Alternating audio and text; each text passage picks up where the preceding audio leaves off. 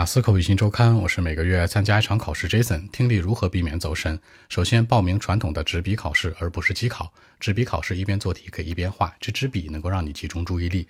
其次，训练瞬时记忆力，听一句话一暂停，然后去默写。最简单的基础的听写方式，一定要达到十五到二十五个单词的长度再默写。很多人可能听十个单词就跟不上了，甚至五个单词就跟不上了，就不能默写了。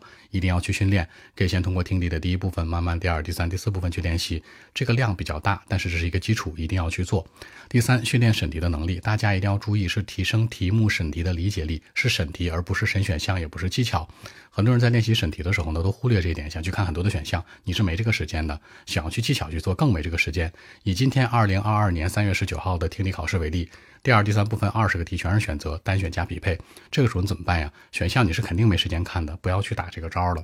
你可以一边做题一边看选项，但这个题干你可以去很清晰的审出来。审就是一件事儿，理解为主，知道题干问的什么事儿，而不是各种 非常。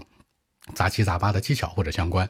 除此之外，再补充一条：在做题的时候，如果漏听怎么办？记住了，如果第五题你漏听了，假设这个时候你要隔一个空去找，看第七题，同时回顾第六，五是肯定没有了。当你能意识到漏听的时候，隔一个空去找。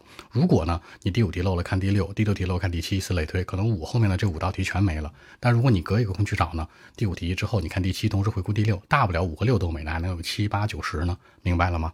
所以一定要系统性的去做这样的一个练习。微信 b 一七六九三九零七。